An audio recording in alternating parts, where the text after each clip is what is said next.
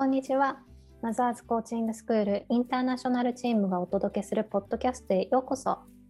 この番組では、海外で子育てするママや海外にゆかりのあるお子さんを持つママたちが、聞いてほっとしたり、くすっと笑えたり、明日からも頑張ろうと思っていただける時間にしたいと思っています。私たちマザーズティーチャーの体験談のシェア、ゲスト対談、リスナーさんからの質問などを通じて、ちょっと子育てが楽になるコミュニケーションのヒントをお届けしていきます。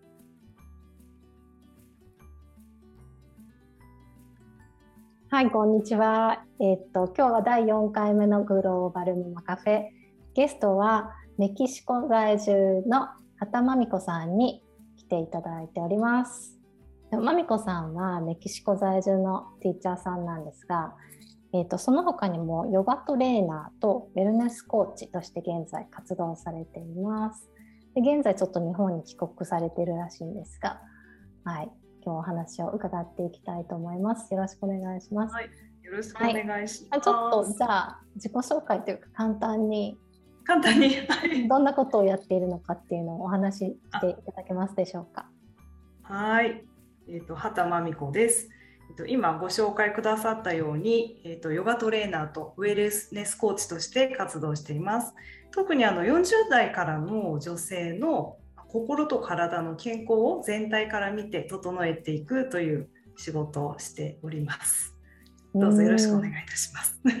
そうなの。なんかまみこさんすごい若々しいんだけど、実際の年齢ねより10歳若く見える。10歳以上若く見えるかもしれない。うん、嬉しいですね。うん。なんか今もね、前と比べてまた髪をバッサリ切られて、本当に、うん、若々しさがまた満載。ね、うん、あの子供がね、まだ、あ、ね、香織さんとこと同い年、そうそう。ね、うん、男の子でね。ね、で男の子やんちゃだからママも元気でいないとなかなかね付き合っていけないからいやでも本当そんな、私もそう本当そう感じるんですけど、うん、40歳過ぎてからガクッと体力が落ちましたね、うちも高齢出産というか、うん、あの息子が生まれたのが私が36歳の時だったんですけど、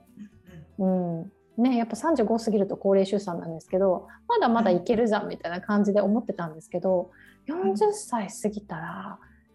なんかこう疲れが取れるのが遅くなっ たかあれこんなに体力なかったっけ？みたいな感じで急に来てもともとその出産前も私もそのまみこさんもピラティスピラティスティーチャーをされていたことも過去にあって、今もされてるのかな？ピラティスね。あそうですね。同時にはい2つしてます。うんうん。そうピラティスね結構長年私もやってたんで鍛えてるから大丈夫みたいな気持ちでいたんですけど なんかやっぱり年齢には勝てないんだなってすごいショックを受けた瞬間があってそう。だからまみこさん私より実実は年上なんですけどだいぶ上。いやだいぶじゃないよ。すごいよ。そう。どうやってその若々しさと体力維持されてるのかなと思ってまあどうやってってすごい運動されてるんですけどなんか秘訣とか皆さんもこの若さを保つこの何エクササイズしたいと思っててもできないとか続かないとかきっとあると思うんですよね。うん、運動習慣化したいけど続きませんという悩みは多いですよね。ですよね。なんかそういうお悩みに関してどういうふうにしたらいいとかアドバイスあるんですか？これはねあの私すごく意志が弱いんですね。こんな運動しているからすぐに習慣化できたのかなと思われるんですけどうん、すぐに飽きちゃうんですよ。で習慣化するのコツコツもすごく苦手で そんな私なんですけどまずあの初めの一歩をですね他力を使ってるんですね。なんかよく習慣化するにはなんかちっちゃくなんかこう小さく砕いてやるとかなんももっとやりたくやりたいんだけどそこでやめておくとかいろんな方法があると思うんですけど、うん、まあ、とにかくねどれも私にはダメで続かなくて。だからもうそれは諦めてですね。他力を使ってるんですけどそれが、まあ、場の力と仲間の力、うん、あとあとね自分との約束はもちろん大事なんだけど他人と約束する。だからコーチつけるとかね。うんいやそれ本当大事だなって私も思います、ね、そうですよね、なんか習慣化ってその小さくコツコツみたいなのが一番、ね、よく聞くのかなって私も思ったんですけど、私も去年そのロックダウンになる前までパーソナルトレーナーつけていて通ってたんですよね。でメニューを作ってもらって月に1回だけ会ってたんですけどなんか自分だけだったら今日サボっても分かんないやと思うけどやっぱり報告する人がいるとかねそうなるとあなんか今日サボろうかなっていう気になった時にいやいやいやダメダメみたいな気持ちになるので、うん、あやっぱそれってすごい、ね、うん、必要だなと思いました。で初めの一歩で他力を使ってそこからねだだんだん習慣化してくると今度自分だけでもできるようになってくるからそう。だから最初はね、うん、そんな入り方もいいんじゃないかなって思います。あーそっか。いやそれって本当ね必要ですよね。なんか自分だけが頑張らないとみたいなダイエットとかでも、うん、自分一人が頑張っちゃったりするけど周りを巻き込むってすごい大切ですよね。ねですね。うん、なんか、うん、ウェルネスコーチってちょっと聞いて、何やってんの、って思った思ったのでそうですよ、ね、そうそうどんなことしてるのかなって教えてもらってもいいですか？うんあの健康に、まあ、なりたいとか体を変えたいと体力つけたいとかね、うん、いろんな皆さんお悩みがあると思うんですけど例えばあの世の中の情報で、まあ、食事の情報はたくさんありますよね。これ食べ,、ば食べましょうとか。で運動もこんな運動したらいいですよとかってすごく情報がいっぱいあって多分皆さんどれを選んでいいのか自分に何が合うのかとかってあんまよく分か分かんなくないですか？どうでし分か？んない。もうありすぎ、ね、うん、ダイエットとか食事とか私も結構健康オタクで、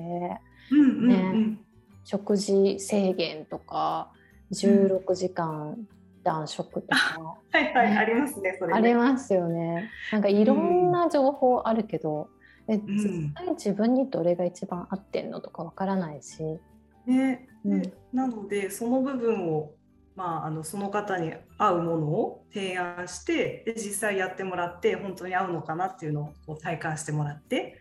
うん、っていうのを一緒に伴走してやっていたりで私の場合その食と運動だけじゃなくてマインドの方もねあの一応コーチとしても活動してるのであの心の健康がまず第一に大事だなと思っていて、うん、そう心がそうですね。なんか、まあ、不健康だと多分体にもダイレクトに影響がいってしまうので、まあ、ストレスが多分一番 諸悪の根源というかもうそこから病気の元だとか、うん、精神的な不調とかもう全部そこから来ると思うからまず心を健康にしてで自分に合う食事と運動を取り入れていったらもうその人全体が健康になっていくみたいなところを伴走している感じですね。ウェルネスコーチとして。うん。いや本当心と体ってつながってるなってもうひしひし、うん、ひしひし思うんですけど。本当ですね息子1人いますけどその2人目がなかなかできなくて不妊治療ずずっとしてたんですけど長年。その時にやっぱり健康オタクになってっていうかもう本当に自分に何が合うのかどうどうやったらねこう妊娠できるのかみたいなのを探し続けてでも結局たどり着いたのはいやストレスが一番いかんよっていう。